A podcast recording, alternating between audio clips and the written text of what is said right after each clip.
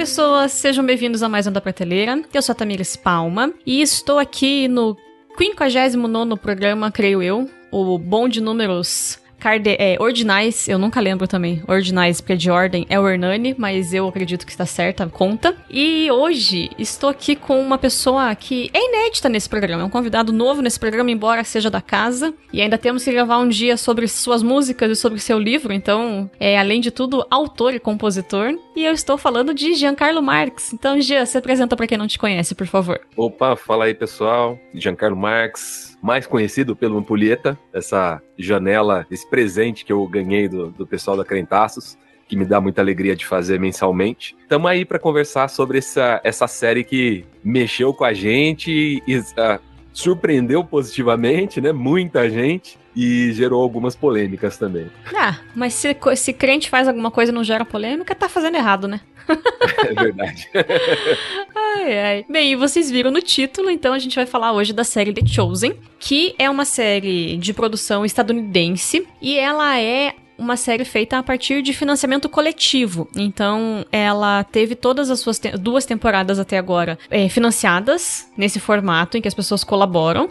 E por causa disso, eu imagino que a ideia do financiamento coletivo já tenha vindo justamente para que pudesse ser gratuita. Mas ela é uma série que está disponível gratuitamente no aplicativo The Chosen. Você vai lá na coisa do iOS, da Google Play, tem o aplicativo The Chosen. Então a gente tem a primeira temporada que está disponível, ela foi filmada em 2019, publicada pelo menos em 2019, e a segunda foi ao ar em 2021. A terceira já está em fase de produção, porque eles já arrecadaram o suficiente para produzir a terceira, e aí eles estão arrecadando dinheiro para a quarta temporada. A primeira temporada também está disponível no Globo, Globoplay, então se você tá meio na dúvida, poxa, não sei, não sei como vai fazer com o aplicativo e tudo mais, porque às vezes ele trava. Confesso que espelhando do celular para televisão, às vezes perde o timing da legenda com a série. Uh, você pode assistir a primeira temporada no Globoplay, e aí eu tenho 99% de certeza que a, a série vai te conquistar, e aí você vai ter que migrar pro aplicativo para ver a segunda, porque foi isso que aconteceu com a gente, pelo menos. E como o Gia disse, né? Eu imagino que tenha gente enchendo o saco,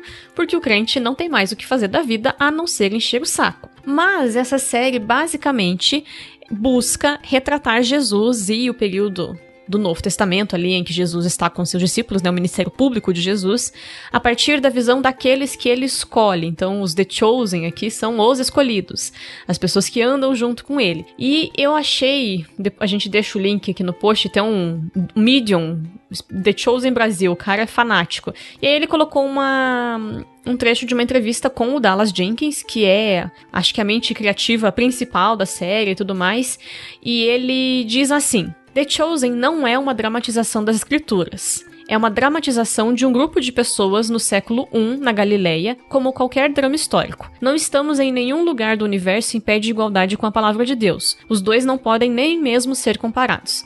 Deixe-me ser claro, a série usa as escrituras como sua principal motivação e fonte central de verdade. É claro que não contradizemos as, as escrituras. É claro que não mudamos nenhuma das histórias quando as retratamos a partir das escrituras. E claro, honramos e respeitamos as escrituras. E um dos meus muitos objetivos com esse projeto é apontar as pessoas para a Bíblia.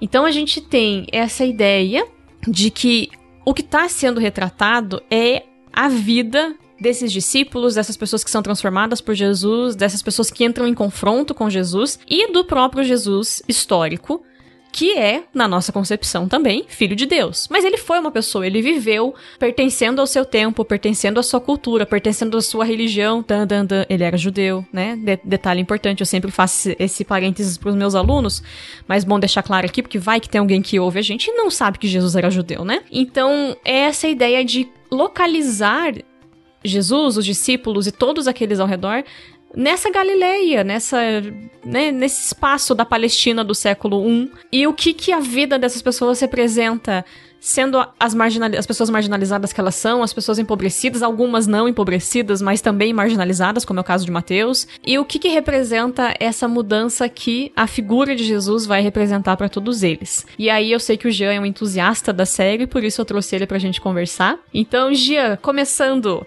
o que, que te marca quando você assiste The Chosen? O que mais me, me, me atraiu na série é, de fato, essa humanização, né?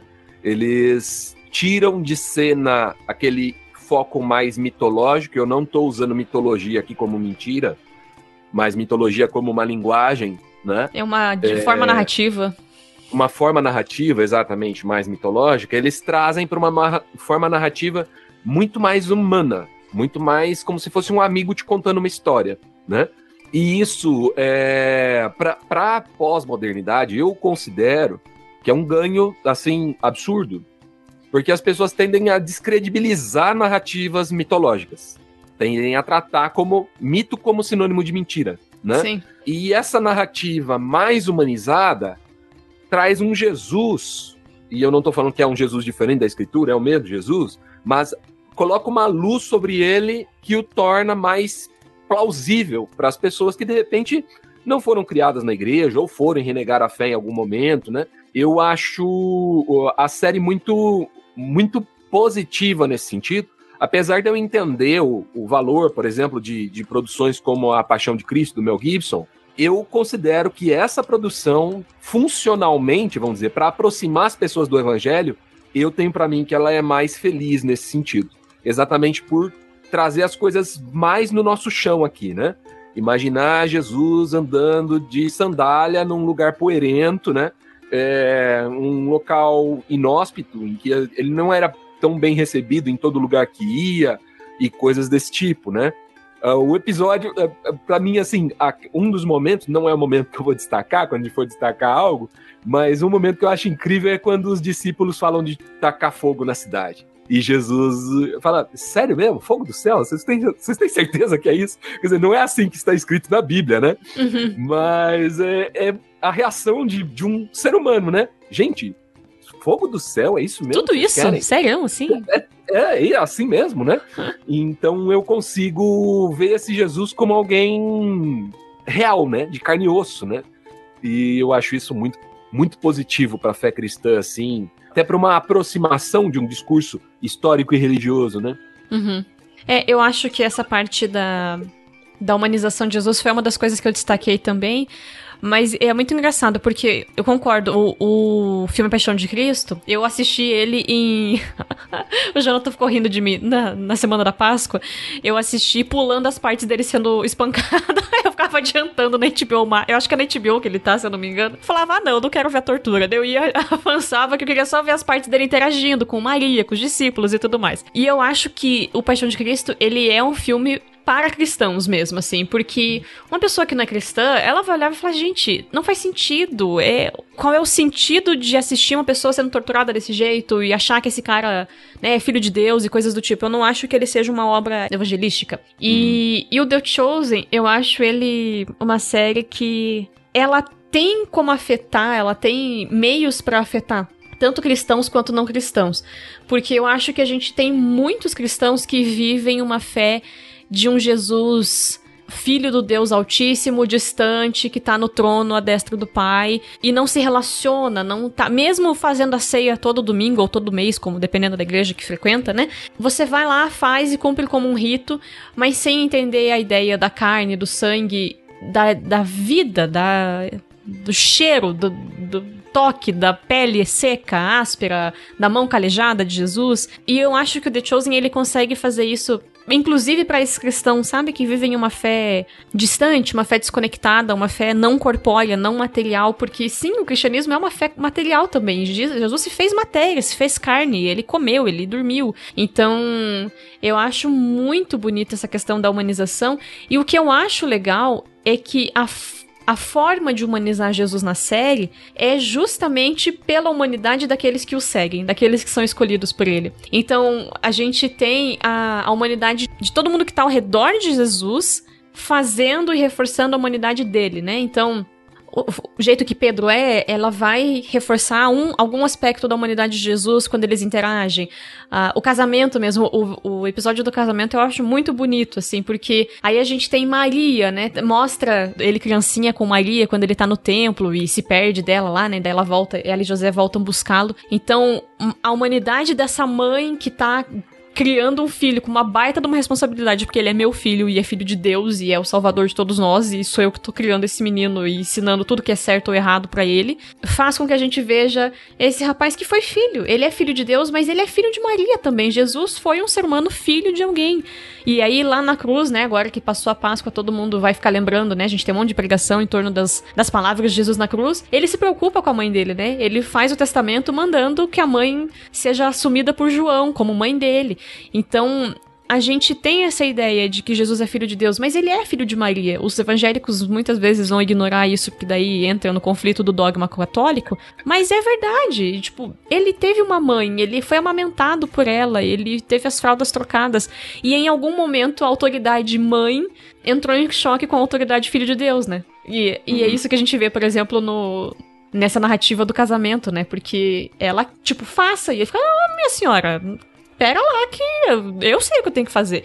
Então, onde que a gente também tem essa, talvez um dos motivos para esse milagre estar na Bíblia seja isso, né, para mostrar essa esse ponto de maturidade de Jesus, essa ruptura mesmo, né? Tipo, a partir tem um momento em que eu começo a questionar minha mãe, porque ela vê até um ponto só, né? Eu, eu vejo mais, eu vejo além do que ela vê, assim. Eu acho muito legal porque é a partir dos outros personagens que a gente vai ter a humanização de Jesus sendo construída. É, essa fé higienizada, né?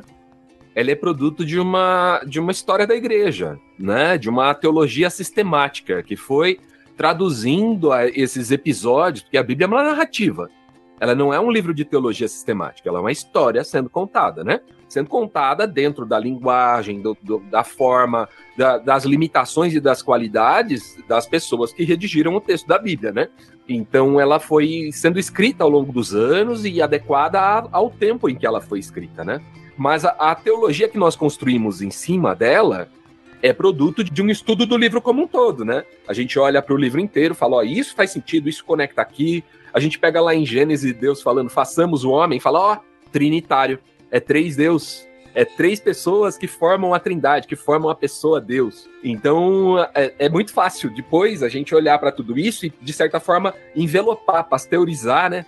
Transformar numa coisa higienizada e bonitinha, né? Mas eu não tenho dúvida de que aqueles homens que estavam seguindo Jesus, os escolhidos, eles não tinham uma teologia toda formatadinha e bem desenhada, ao ponto de serem de direções e, e leituras, interpretações distintas, né? Eles eram membros de grupos distintos, eles não eram todos de uma mesma forma de ler a Bíblia, né?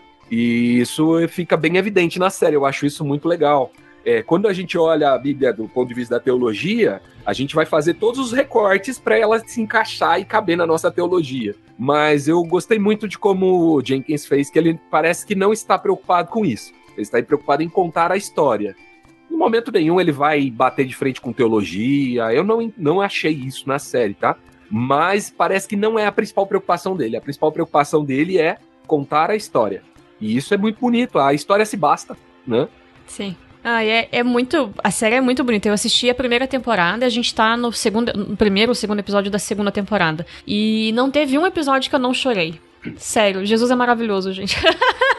e daí, eu, o Cacau que colocou no grupo que a gente tá lá, né, no bar, que o cara que faz Jesus já fez, sei lá, um bartender em outra série. E aí eu fico, gente, eu nunca mais vou poder ver esse cara em outra coisa, porque para mim ele é ele é Jesus, tipo, é tipo fazer Harry Potter, sabe? Você pra sempre vai ser Harry Potter. Ele é Jesus na minha cabeça, eu não consigo imaginar tá ele fazendo outra, outra coisa. Tá né? aí uma outra característica da série que surpreende, é um elenco pesadíssimo. Eles têm muita qualidade. Sim. Não é um elenco meia boca, não. Assim, você fala, ah, a produção evangélica vai ser aquela coisa tipo Desafio Desafiando Gigantes, gigantes. Assim, nota 6, né?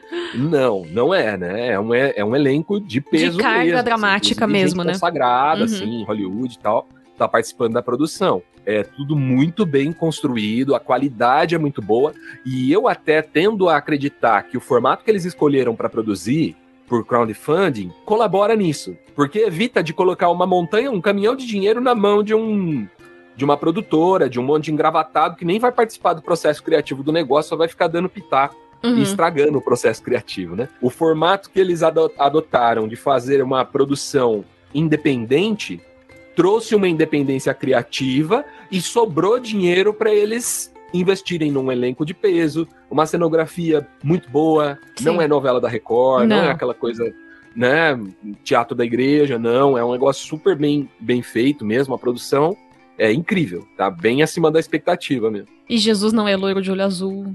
Pois é, pois é. É, de certa forma eles ousaram em algumas, algumas construções, né? A construção de Maria Madalena é, uma, é um personagem muito rico, assim. Eles Sim. ousaram bastante. Eu achei que pesaram bem a mão. É, como eu disse, em momento nenhum desdizendo as escrituras, mas quebrando alguma coisa que parte dessa nossa leitura envelopada e prontinha, né? Uhum. Então, eles. Eu, eu fiquei bem satisfeito, tô bem satisfeito, né? Acompanhando a série. Parece que eles fecharam um contrato com o History também. Parece que vai pro History. É, pô, que legal. É. Não, eu não, isso eu não sabia. Legal. Mas eu acho que essa parte da questão de Jesus que eu tava falando antes também, é, ao mesmo tempo em que a gente tem essa humanidade dele sendo reforçada, a partir da dinâmica dele existindo com as outras pessoas, a gente nota o quanto ele é diferente de todos os demais, sabe? Então, assim, ele é humano porque ele está com aquelas pessoas, mas estando com aquelas pessoas, a gente nota que ele não é igual a todo mundo. Ele não é. Não existe outra pessoa igual ele ali. Assim, eu gosto muito do episódio dele com as crianças também, porque eu acho que é um episódio que mostra muito isso, assim. Essa. Essa construção de um homem tem uma trajetória a seguir, que sabe o caminho que vai seguir, que espera coisas daqueles que vão estar com ele, porque ele fala, né, uma hora para as crianças que ele espera que os discípulos, os próximos alunos façam perguntas tão inteligentes e entendam tão rápido quanto as crianças entenderam. E ele tem essa questão de ele exala, assim, né? O ator é. Sério, ele é perfeito. Realmente, ele é muito bom como Jesus.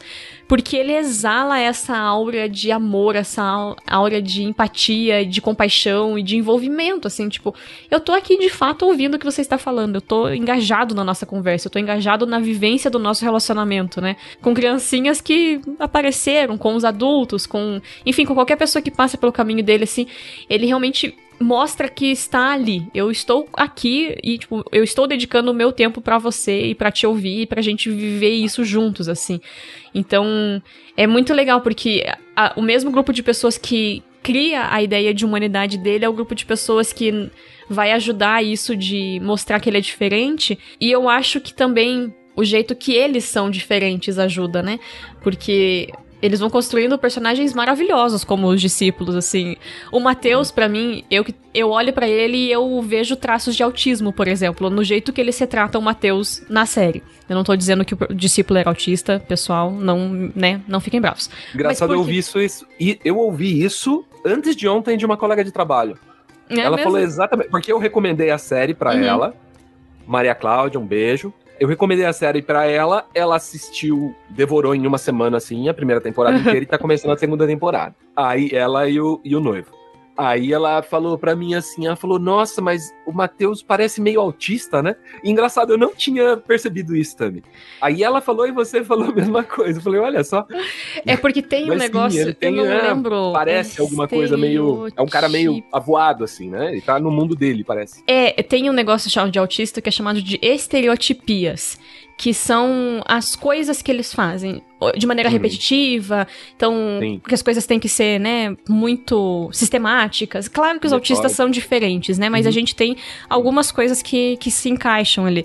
E aí quando eu assisti, eu falei pro Janta, eu falei, eu não sei se, é, né, eu imagino que seja proposital, porque claro, ele tem uma forma de ser bem diferente dos outros discípulos, né, de forma de pensar, ele é super racional e tudo mais. Mas eu falei pro Janta, eu falei, ele lembra alunos que eu já tive que são autistas, assim, que mantêm uhum. essas estereotipias. Tem que ser isso, se foge e, e muitos autistas são absolutamente racionais, assim. Então o que foge da racionalidade eh, te, te tilta, assim. E aí é muito. Eu, eu notei, eu falei, será que eles fizeram de propósito? Será que alguém tem um filho autista, alguma coisa que quis homenagear, assim? Fiquei, fiquei é. pensando é, nisso. Eu acho proposital e fazendo uma leitura de, dessa. Isso humaniza também.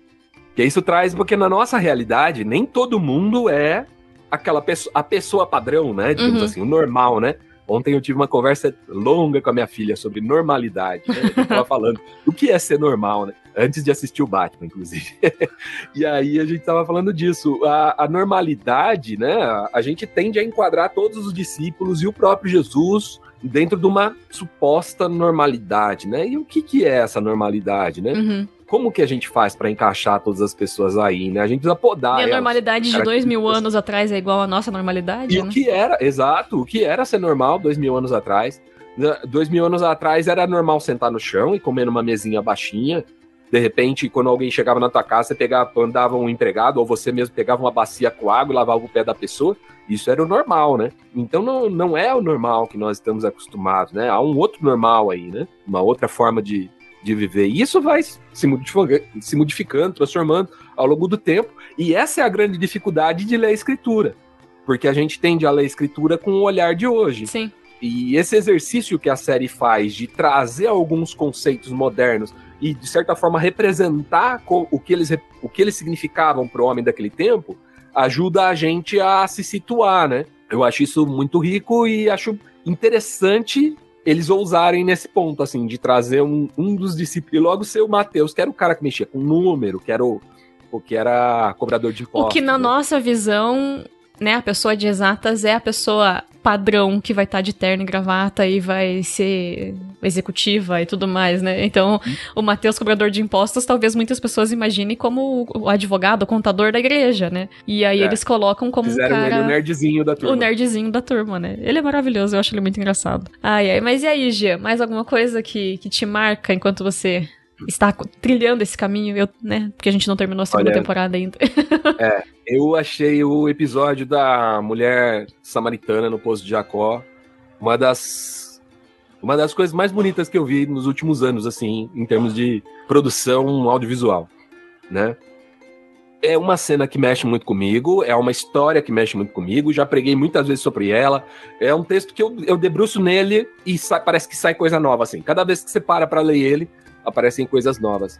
E, surpreendentemente, ele conseguiu extrair algo e uma perspectiva que até então eu não tinha nem beliscado, né? uh, a forma como ele começa a revelar a vida dela, falar da vida dela, com naturalidade. Ele fala: Olha, eu te conheço. O que, que ele estava traduzindo naquele momento? Eu sei que você não é perfeita, mas você não precisa ser perfeita. Eu quero, eu tô aqui para conversar com você, né? E numa mulher que era estigmatizada, que vivia tudo o que a gente já sabe, né? Por todas as mensagens que a gente já ouviu sobre a mulher samaritana no posto de Jacó, a gente já sabe que ela era uma mulher extremamente estigmatizada, né? Que ela contava com a reprovação de todo mundo, né? E de repente um homem que é um santo se aproxima e fala: Eu quero conversar com você, e aquilo surpreende. E aí, quando ela acha que tá enganando ele, ela, ele fala: Olha, eu sei quem você é, eu sei daquele dia que aconteceu isso, isso, aquilo. Ou seja, é um Deus presente de fato, né? É um Emanuel de verdade, né? E isso, nossa, mas foi dos episódios que eu mais me debulhei, assim, porque por causa dessa profundidade da revelação. Eu não sei se Jesus disse tudo isso para ela, né? Mas eu acho que o episódio traduz muito bem o sentimento, né? A, uhum. a, a sensação que isso deve ter provocado naquela mulher, né? Sim. E, e, é legal porque eles sempre vão.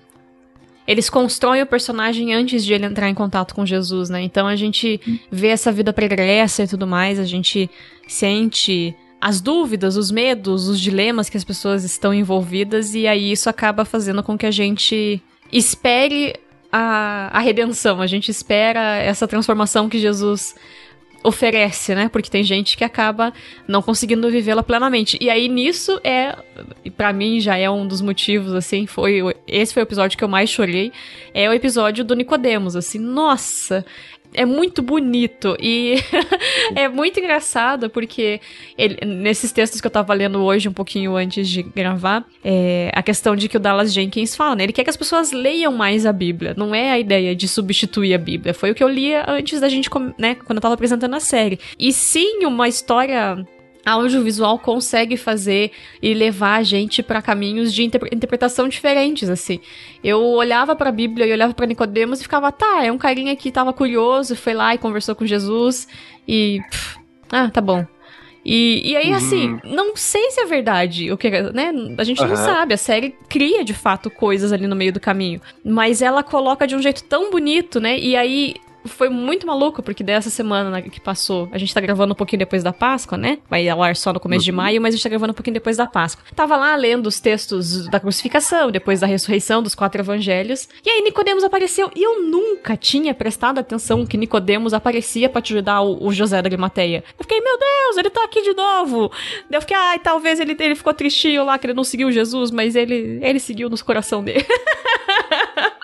É muito engraçado de você se apiedar, você ver uma pessoa de maneira diferente por causa de uma série, de uma leitura que outra pessoa faz, né?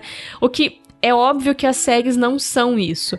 Mas uma pregação é isso também. É uma leitura que alguém faz e explica para outra pessoa, né? Outra série que mudou muito a minha forma de ver, e eu falei que eu só gravaria um programa se tivesse como assistir ela e até hoje não tá em lugar nenhum, é a série de Lia que a Record fez. Foi uma micro série, assim, acho que em sete episódios, e foi algo muito bonito, muito bem feito, muito legal, assim, sabe? Foi outra versão, outra história de. Foi a melhor coisa da Record que eu já vi dessas novelas bíblicas, assim. Infelizmente não tá em lugar nenhum, a Netflix não comprou, porque geralmente a Netflix compra, né? Mas. Mas é isso, me fez ver toda a história de Lia, Raquel e Jacó com outra perspectiva, assim, porque a gente sempre lê, ai, coitado do Jacó, coitada da Raquel foi enganada. Mas Lia não tava ali porque queria também, né? Ela não falou, ai, pai, eu quero, me, me use aqui. Não, ela não tinha opção. Ela é uma mulher vivendo há 3 mil anos atrás numa sociedade totalmente patriarcal. É tipo, você vai. Eu não tô, eu só tô te avisando. Bota essa roupa e vai, minha querida. Então. Sim ajuda a gente a vislumbrar outras perspectivas também, né? Sim. É, o, o ator que faz o, o Nicodemos é o Eric Avary, acho que é assim que fala o nome dele. É, talvez seja o, o mais famoso do elenco lá, o cara que já fez Esqueceram de Mim, enfim. É o cara, assim, é um, um ator hollywoodiano já consagrado, muitos anos de estrada, já fez muito filme B também na vida, mas é um ator muito bom. E é um cara que passa. É, essa construção que você falou é algo legal, porque muitas vezes o personagem não é descrito, o nome dele não é falado. Mas ele vai apresentando características e contextos que quem conhece um pouquinho da história. Aparece, você fala. É... Já sei quem é essa Sim. pessoa. Né? Como quando ele vai falar. Como é que é o nome do. do que era arquiteto? Que ele diz que. Jesus disse que viu ele debaixo da, da figueira. Natanael. Ah quando Jesus se encontra com o Natanel. É, quando começa a aparecer o personagem, a construção do personagem, eu falei, caramba, mas quem será que é, né? Você fica, um você fica tentando entender, né? Quem é que eles vão inserir ali, né? De certa forma, é uma série episódica, né? Então ela tem essa construção de apresentar o personagem, apresentar o conflito, depois a experiência com Jesus e a solução do conflito, né? Ela tem essa, esse, esse formato que permitiria até você assistir um episódio isolado sem prejuízo. Dá para assistir um episódio só você vai perder algumas, né, uhum. algumas sacadas e tal, mas ela vai fazer sentido se assistir um episódio só. Isso torna ela mais fácil de ser consumida, né? Você não precisa é, se debruçar para assistir uma temporada, mas eu duvido que a pessoa vai conseguir assistir Sim. um episódio só. Vai acabar querendo ver tudo de uma vez. Enfim, o Jerry Jenkins, o pai do, do como é que Dallas, é o nome do rapaz? Dallas né? Jenkins. Dallas Jenkins, né? O Jerry Jenkins ficou famoso com uma série de sobre Apocalipse, né? O, Leftovers, né? Os Deixados para Trás. Ele é o escritor da, dos livros, da série de livros. E ele contava com certo preconceito, assim, né? Por, por o pessoal que gosta um pouco mais de teologia e tal, fala, pô, essa série Deixados para Trás é, é divertida, mas é bem fraca no campo da, da, de entender mesmo as realidades, né? Ela é muito fantasia demais, né? Uhum. Na hora de falar sobre escatologia, né? Em geral, mais na minha adolescência, os adolescentes liam muito o Deixados para Trás. Era um sucesso, assim. Tipo, depois do Esse Mundo Tenebroso, talvez seja o que mais fazia sucesso entre a molecada. E aí o Dallas Jenkins vem com um outro formato, uma outra forma de contar a história, né? E eu entendo muito mais feliz na, na sua tradução, assim, né? Então, me surpreendeu quando eu soube que era. Quando eu vi o sobrenome, falei, pera, eu conheço esse sobrenome. Aí fui investigar, descobri que era era filho dele, me, me surpreendeu, assim, não, não era o que eu esperava. Então, um, um cara que meteu as caras, produziu de forma independente, né? Fez uma obra incrível. E o fato dele trabalhar dentro do software dele, né? Ele tem um aplicativo do, do The Chosen. Ele, faz, ele vai dando status da produção no meio, quando você tá entre um episódio e outro, né? Ele Sim. falou: oh, a gente tá terminando a produção do episódio tal agora, e ele fala alguma coisa dá uma palavra para você, né, devocional, assim, pra você pensar sobre ela. Uhum. Eu achei isso maravilhoso, assim, incrível. Não é só uma série, né? E aí ele falou: a gente tá faltando X dólares pra gente concluir essa, esse episódio aqui. Se você puder colaborar. Daí ele tem a lojinha, né? Eles vendem Uhum. alguns itens tipo merchan. O moletom é bem bonito, pena que é caro. Oi? O Perdão? moletom, que daí é o símbolo daqueles peixinhos que nadam num sentido e daí o azulzinho tá no outro, assim. Só que tá 50 Verdade. dólares, daí não dá. É, é, em dólar é complicado, né? mas, mas eu achei maravilhosa a, a forma que eles usaram para financiar um projeto tão ambicioso, assim, tão grande, né? Assim, eh, algo que eu venho eh, falando há algum tempo e venho estudando isso, inclusive, é a desconexão que a igreja muitas vezes tem da realidade que a cerca, das formas de se comunicar, das possibilidades de se produzir algo, né? E o Dallas Jenkins aí conseguiu se encaixar no, no nosso tempo, né? Vamos dizer assim, utilizar um formato, esse formato de crowdfunding, que é algo atual, muitos artistas têm utilizado e tal. Então ele conseguiu fazer a leitura correta do tempo dele e, ao mesmo tempo, traduzir as escrituras de uma forma muito, muito bonita, muito profunda. É um exemplo a ser seguido, assim, para todo mundo que gostaria de, entre muitas aspas aqui, para emprestar a fala do nosso amigo Ed Renekiewicz, gostaria de atualizar as escrituras. Atualizar as escrituras é isso, não é mudar o texto, gente. É trazer a escritura para o nosso momento, para o nosso, pro nosso dia a dia, para a nossa vivência, para as ferramentas que a gente tem à mão. Hoje a gente, de repente, quantas pessoas leem um livro e quantas pessoas assistem uma série? Será que a série não é mais produtiva, se eu quero ser intencional, né? Será Uhum. que ela não é mais é, eficiente nesse processo? Tem um, um monte de coisas que podem ser discutidas aí. Mas eu acho que ele foi muito feliz em sua atualização. É verdade. Mas e aí? Além disso tudo, por que, que você acha que quem está nos ouvindo tem que dar uma chance? Se ela ainda não se convenceu, por que, que ela tem que dar uma chance pra série? Boa pergunta.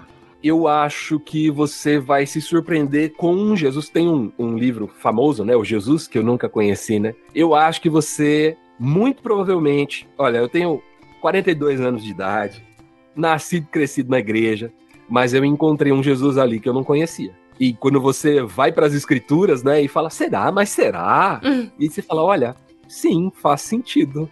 Esse Jesus, ele cabe aqui sim, né? Uhum. Então, eu acho que esse é o grande ganho dessa. Para quem já nos ouve, né? Muito provavelmente é um cristão evangélico ou católico, né?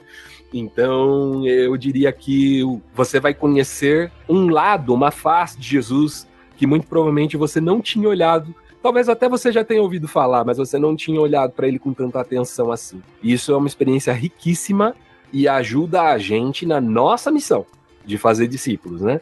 Então, se eu conseguir fazer essa leitura e conseguir passar isso, né, transmitir Jesus dessa forma, eu acho que isso é um ganho para o principal propósito que a gente está aqui, né? Se nós somos discípulos, nós somos escolhidos, também fomos escolhidos para quê, né? Sim. Jesus dá a resposta na própria série. Ele fala: Ó, vocês vão ser pescadores de homens, né? Então nós estamos aqui com esse propósito e eu acho que essa série nos ajuda nesse processo também. Ela não é só para não crente, viu, pessoal? Ela é para cristãos terem uma visão renovada acerca de Jesus e conseguir faz, cumprir sua missão com mais excelência. Concordo e eu acrescentaria eu acho, o fato de ela ser relacional, sabe? Ela mostrar que a Jesus está aqui com intenção e disposição para construir relacionamentos com as pessoas, assim. Então, a gente tem tentado viver isso, né, na nossa vida, na nossa forma de viver o evangelho, esse evangelho que é intencional, esse evangelho que que busca o outro, que tá disposto e disponível ao outro. E eu acho que a série mostra muito isso também, assim, o quanto Jesus se coloca nessa posição e aos poucos ele vai construindo isso nos discípulos, né? Tem uma cena mais pro final, acho que da primeira temporada, ou no começo da segunda, não vou lembrar agora, em que ele faz dois discípulos ararem um campo e eles não sabem o propósito desse campo. E aí no final eles vão descobrir e ficam confusos com o porquê que eles tiveram que arar o campo, mas é essa ideia de a gente vive relacionado, né? E aí a frase o reino de Deus é um reino de amigos sempre vem à cabeça, inclusive assistindo a série, porque realmente é essa ideia, né? Jesus faz discípulos e, obviamente, sabendo do contexto histórico, a gente sabe que vários deles se detestaram, provavelmente durante todo o ministério público de Jesus, mas eles se relacionavam, mesmo se detestando, eles estavam ali se relacionando de maneira intencional e tudo mais. Então, eu acho muito bonito isso, assim, de da gente nunca esquecer, né? Eu acho que a pandemia ela trouxe algumas formas de relação e ela fez a gente se sentir sozinhas em outras formas e e, agora nesse mundo quase pós-pandêmico, a gente tem que voltar a buscar isso, né? De como a gente vive de fato em comunhão com os irmãos e, e o que significa isso e o que significa incluir outras pessoas que não são cristãs também no nosso meio. Elas vão entender o que a gente está falando, elas vão entender viver com a gente, ou a gente é muito excludente na nossa forma de viver a nossa fé também, né? É. A parábola que Jesus conta sobre, diante da pergunta quem é meu próximo, né, aponta nessa direção, né? ele conta a parábola de um homem que foi abandonado e fala de um homem que se aproximou, né? E essa série toda fala de um Jesus que se aproxima, né? Um Jesus que se faz comum, que se aproxima. Não existe outra forma de amar o próximo, a não ser se aproximando. Enquanto eu viver isolado, eu não tenho próximo para me aproximar, né? E eu acho que esse é um grande desafio. Por isso que eu digo que ela é uma, uma algo para nos despertar para um Jesus, um referencial de Jesus que muitas vezes nós nos esquecemos, porque ele é muito asséptico, muito. O Jesus que nós vivemos no nosso dia a dia não se mistura com qualquer tipo de gente, né? E o Jesus dessa série mistura, ele se aproxima de verdade. Acho que é isso então, pessoal. Muito obrigada, Gia, por ter aceitado participar, gravar sobre The Chosen, por tudo que você falou, Prazer. que é sempre maravilhoso conversar com você. Eu gosto de conversar com pessoas inteligentes. então, obrigada. E até comigo. Olha só. Ai, que bobagem. ai, ai. Então, se você quiser divulgar seus trabalhos por aí, sinta-se à vontade. Muito bem. Ouçam Ampulheta no, na Crentaços, é maravilhoso. Brincadeiras à parte, além do Ampulheta, eu tenho a produção do Justus et Pecata, Pecador com dois Cs, Justo e Pecador, né? É meu projeto musical com Israel Castro. A gente tem uma música recém-lançada aí, é, nas, em todas as plataformas de streaming, chama O Que Me Falta, é uma música a respeito do Salmo 23, né? Inspirada no Salmo 23. Também tenho meus livros publicados, né? Pela Canônica Editorial. São livros de ficção científica, uma abordagem um pouco diferente do The Chosen, né? The Chosen é mais literal, vamos dizer assim, né? Eu faço um, crio um personagem, faz de conta que esse personagem era um astrônomo e tal, e na verdade na Bíblia ele tem outra ocupação, né? Então eu brinco com a, vamos dizer assim, a, perfis de personagens bíblicos aplicados num outro universo, né? O livro principal aí, que é uma noveleta, é Ioná, o último Malak, que conta a história de Jonas de um jeito que provavelmente você também não, nunca ouviu. É isso. Essas são as indicações de onde você pode encontrar coisas minhas. E de vez em quando por aqui, né? O, o último Pode Crente a gente fez uma conversa muito legal sobre fé e religião, religiosidade, né? Com convidados incríveis que me deixaram de queixo caído aqui. Aprendi demais com esses caras. E o baralhinho, ainda tem o baralhinho ou não tem mais? Tem, tem o barulhinho. Tem o Topzera Bíblica, é um joguinho de comparação de atributos, né? Tipo Esses Super Trunfo, tipo né? Super trunfo. Posso, é, tipo é. Super Trunfo, né? Então tipo quem quiser trunfo, também vai ter. Com personagens bíblicos, 32, 32 personagens bíblicos do Antigo e do Novo Testamento masculinos e femininos. Essa a, a, gente tá na segunda edição, né? A primeira edição sofreu essa crítica. Olha, vocês têm poucos personagens femininos e era verdade, tinha mesmo. E aí a gente trouxe mais personagens femininos para segunda segunda leva e segunda edição. Muito bem, vai ter link no post para quem quiser comprar e ter na classinha Show. das crianças. Isso aí, ó ai, ai. Então, gente, muito obrigada por quem nos ouviu. Compartilhe o episódio para as pessoas que você acha que podem gostar. Assista a série The Chosen, se você, né? espero que a gente tenha te convencido, se você ainda tinha um pé atrás. Então, dê uma chance, porque realmente é muito bom, muito legal. Uma produção que realmente impressiona, né? A gente sempre tira sarro das produções evangélicas, que são aquela coisa mais ou menos, mas essa é realmente muito bem feita, é muito legal. Então, Espero que vocês tenham gostado e a gente se vê aqui no mês que vem. Tchau, tchau, pessoal!